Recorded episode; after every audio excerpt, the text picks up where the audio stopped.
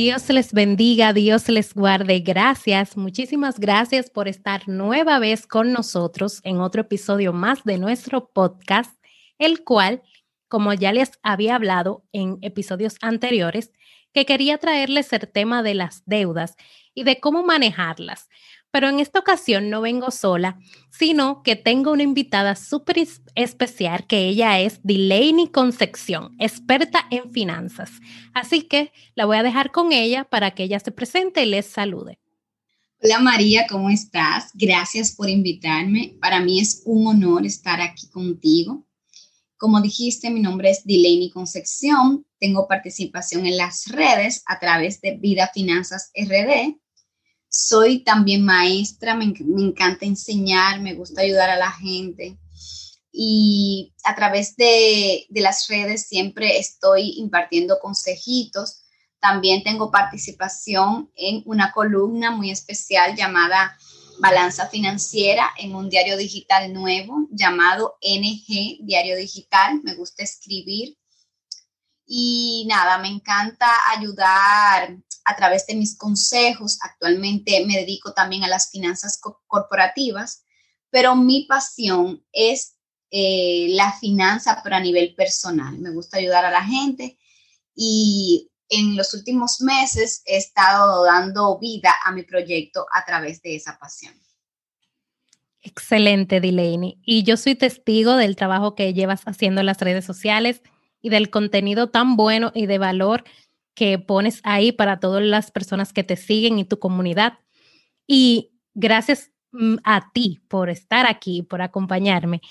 Y vamos a empezar de lleno con nuestro tema, que es un tema, diría yo, que tiene sus, sus espinitas, porque aunque decía en un episodio pasado que realmente la Biblia nos aconseja en un versículo de exactamente de la Biblia que dice que evitemos tomar deudas sabemos que como seres humanos, para hacer cualquier proyecto o algún proyecto, a veces necesitamos incurrir en una deuda. Pero ¿qué pasa? Las deudas no son del todo malas. Y ahí es que quiero que tú nos eh, expreses tus conocimientos acerca de esto. ¿Cómo podemos detectar las deudas buenas o las malas? Me encanta que me preguntes esa parte, porque de hecho si nos detenemos a pensar en exactamente esa pregunta que tú haces, nos puede resultar bastante fácil identificar cuando se trata de una deuda buena o una deuda mala. Primero, tenemos que saber sinceramente si estamos adquiriendo esta deuda por un deseo, por un capricho o por una necesidad. ¿A qué me refiero? Muchas veces nosotros entendemos que es una necesidad hacer un regalo a una persona para quedar bien. Y por algo que podría llamarse simple, nos endeudamos eh, cuando realmente pudiéramos halagar a esa persona de otra forma que no sea adquiriendo una deuda de consumo. Es muy fácil pensar en, en este punto porque yo diría, bueno, si me endeudo por una casa que honesta y realmente, genuinamente yo sé que no puedo adquirir si no es a través de esa deuda, entonces estoy ante una deuda buena. Si yo necesito un carro y yo me es muy difícil hacer mi, mi vida sin ese tipo de comodidad, movilidad o si me es muy difícil llegar a mi trabajo, si me perjudica mi puntualidad, si ya me es, o sea, si por ejemplo vivo demasiado lejos, si el transporte es muy difícil o peligroso, si, si soy un vendedor y necesito ese vehículo, entonces ahí yo me endeudo por un vehículo y estoy ante una deuda sana. Entonces, ¿cómo diferenciarla? Respondiendo tus, tus preguntas este, respecto al tema de las deudas es que sincera y genuinamente identifique si realmente estoy adquiriendo esa deuda porque la necesito o, porque quiero, porque deseo este, quedar bien o aparentar algo que no soy. Y me encanta, Delaney, que hables específicamente de esa característica que tenemos nosotros los seres humanos, que somos muy caprichosos. Y hay veces que simplemente queremos las cosas por quererla, no, simple, no porque las necesitemos, pero en nuestra mente creamos la necesidad. O sea, no sé si me doy a entender. Tú crees que necesitas ese celular último modelo, pero tú tienes un celular que está cumpliendo las necesidades que tú, que tú requieres. O sea, puedes llamar, puedes enviar textos, puedes hacer todo lo que un celular te permite hacer, pero tú quieres el último modelo.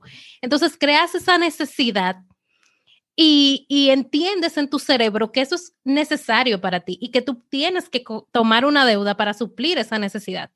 Entonces, a tu entender, esto sería un, un catalogar esto como una deuda mala, completamente, Completamente, porque es que tenemos que ser honestos y más si se trata de cristianos si somos cristianos y este, somos sinceros para con nosotros y para con Dios, debemos este, entender cuándo se trata de una necesidad genuina y no de un capricho o un deseo, como bien lo dijiste. No crearnos esa necesidad, sino que real y efectivamente necesitamos ese objeto, ese, esa facilidad por la cual vamos a adquirir este préstamo. Totalmente de acuerdo contigo. Y ya que tocas el tema de cristiano, y qué bueno que lo haces, porque nosotros a lo largo del tiempo me he dado cuenta que nosotros los cristianos tenemos una particularidad y es que somos muy encerrados con el tema de las finanzas, muy, muy, muy, a tal grado que tomamos decisiones y no consultamos, no nos asesoramos, no preguntamos y no quiero generalizar, pero yo sé que muchos somos así. Entonces, ¿qué pasa? Que al momento de tú tomar una deuda y no asesorarte, entonces incurres en un problema porque al final eh, tocas la puerta para que alguien te diga cómo puedes salir de, ese bache que pudieses haber evitado si, hubieses, si te hubieses asesorado antes de tomar la deuda. Entonces, quiero preguntarte, Delaney, ¿cuáles consejos tú podrías dar o qué debemos hacer antes de tomar una deuda? Tenemos que evaluarnos. Efectivamente, todas las coach financieras vamos a decir siempre que tú necesitas tener un presupuesto. Sin embargo, siendo realistas, sabemos que no todo el mundo está en capacidad de hacer un presupuesto, pero hay muchas formas. Por ejemplo, si tú no eres tan organizado como para hacer un presupuesto y tú te ves en la necesidad de que entiendes que debes adquirir un compromiso, lo primero y básico es tú poner en papel, en computadora, en una app, en donde te sea más fácil eh, cuáles son los ingresos que, están, que estás recibiendo y cuáles son los gastos que tienes y compromisos. ¿Por qué? Porque esto te va a permitir saber realmente si tú puedes adquirir un nuevo préstamo, si tú puedes adquirir un nuevo compromiso.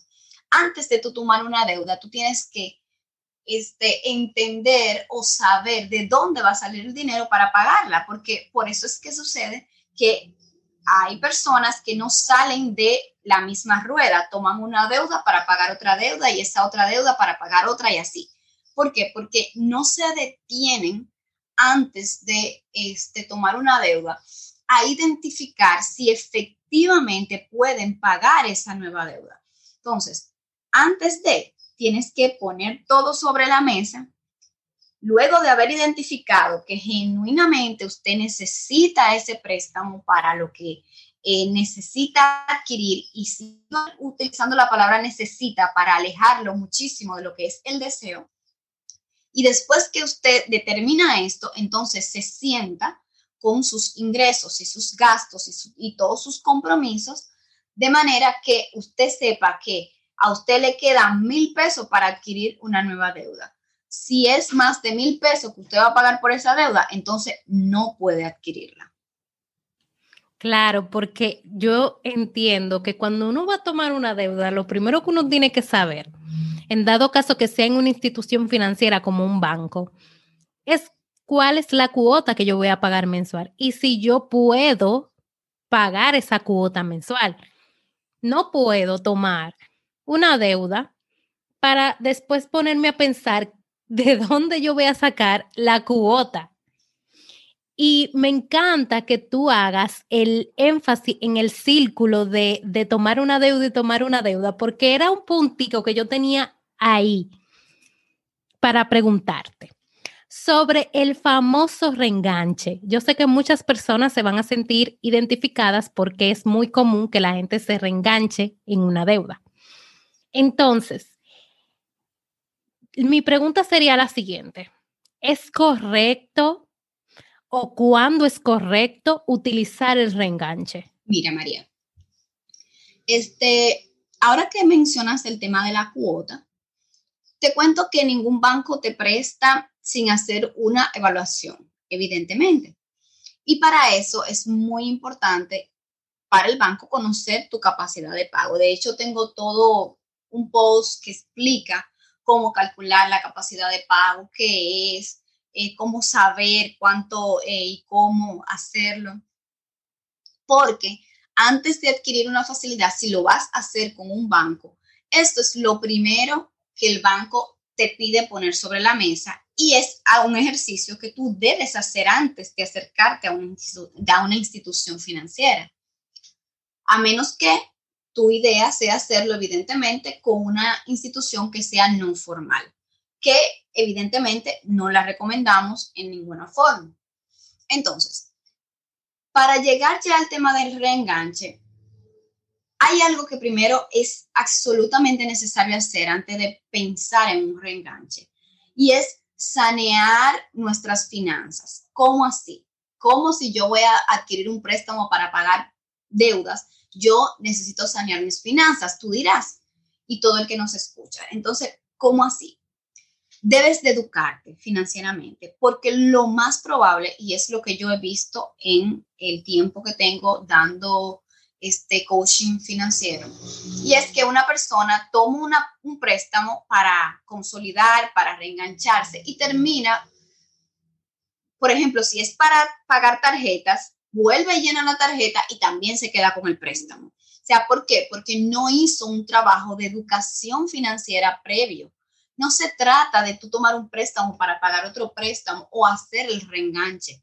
Se trata de que tú manejes eh, mejor tus finanzas, de que te eduques, de que trates de no cometer los mismos errores que te llevaron al punto donde estás y que además de eso tengas eh, una sinceridad contigo mismo de que tú vas a cambiar esos hábitos que te hicieron llegar hasta donde estás para tener que tomar un préstamo para pagar otro préstamo. Entonces, ¿cuándo es oportuno hacerlo? Cuando ya tú identificaste que tú puedes mejorar esa parte que tú vas a tomar ese préstamo y no vas a endeudarte nuevamente, a sobreendeudarte, que si lo tomaste para pagar tarjetas, no la vas a acopar las tarjetas nuevamente, que tú vas a cortar esas tarjetas si tú no las puedes tener, o si, si ya, por ejemplo, es para pagar muchos préstamos que tienes pequeñitos, tú sepas que no vas a tomar más facilidades, sino que te vas a concentrar en pagar esa que vas a cambiar tus hábitos, porque no se trata nada más de tomar un préstamo o reengancharse, sino de mejorar esos hábitos y esa, esa rutina, vamos a decirlo así, esa, esa forma de, de manejar tu dinero que te llevaron hacia donde estás. Entonces, muchas personas me preguntan, mira, que de hecho hay instituciones que, que se dedican a hacer negociaciones con los bancos cuando una persona está sobreendeudada para llegar a acuerdos mejores de lo que la misma persona puede llegar. Pero no se trata de solamente hacer una buena negociación con un banco para hacer un reenganche, sino de que tú este, aprendas a mejorar esa situación que te llevó hasta ese punto donde tú necesites hacer un reenganche. Entonces, antes de hacer ese reenganche, muchas personas me preguntan, mira, ¿y es mejor, es peor? Bueno, hay muchas cosas a considerar, porque, por ejemplo, si se trata de cubrir una deuda con un prestamista o con, con un primo que te tiene literalmente en zozobra por esa deuda, si es que tú le debes a, a un colmado, a que es una deuda informal, o si es deudas con tarjeta, o si es una deuda que tiene una tasa exageradamente alta. Son muchos puntos a considerar para tú poder este, determinar que tú realmente necesitas hacer un reenganche y que tú necesitas este, hacer como una consolidación de deuda, vamos a decirlo así. Y me gusta mucho, Delaney, que tú trates el tema de la educación, porque cuando nosotros estamos en este tema de que queremos mejorar nuestras finanzas personales, creemos que nosotros tenemos que hacer un millón de cursos y ser eh, licenciados en finanzas, economía, contabilidad y todo ese tema para nosotros manejar bien nuestras finanzas. Y nosotros tenemos tantos recursos totalmente gratuitos que podemos utilizar para nosotros educarnos en cuanto a nuestras finanzas personales y saber tomar buenas decisiones. Por ejemplo, tú que tienes tus redes sociales llenas de informaciones de valor en cuanto a las eh, finanzas personales, que si nos detenemos a leer, podemos salir eh, nutridos con toda esa información y podremos tomar mejores decisiones. Y por eso, Delaney, quiero que nos comentes o quizás nos des unos tips, vamos a llamarlo así, de cómo podemos manejar adecuadamente una deuda. Mira, primero es importante mencionar que se trate de una deuda sana. Para que sea sana, sana tienes que estarla pagando al día. Debe ser una deuda que no esté sobrevaluada, vamos a decirlo así, que, tenga un interés excesivo en comparación con otras oportunidades que pudieras tener en el mercado. Es oportuno que tú, siempre que eh, adquieras una deuda, hagas como un tanteo en todas las opciones que tienes. Debe ser una deuda que puedas pagar, que, que esté en su tiempo, ¿verdad? Y que sea a una tasa justa. Yo diría que para manejarla debes de colocarla dentro de tu, de tu presupuesto si tienes uno. Si no, puedes, existen muchísimas aplicaciones este, que te pueden ayudar a poner esa deuda ahí para que la tengas dentro de tu look, dentro de tu, en tu vista, para que tú puedas este, recordar cuándo debes pagarla o también puedes hacer un calendario de pagos para no olvidar pagarla. Entonces, para manejarla, que sea este, sana en el sentido de que la tomaste para este, una necesidad, de que puedas pagarla y que tenga una tasa justa. Excelente. Bueno, Delaney, yo creo que todo lo que hemos compartido hasta el momento ha sido demasiado bueno. O sea, yo he aprendido muchísimo y he aclarado muchas dudas y espero que nuestros oyentes también hayan sido educados y nutridos con toda la información que has compartido. Reitero mis agradecimientos por estar aquí acompañándonos, por brindarnos de tus conocimientos y por estar aquí.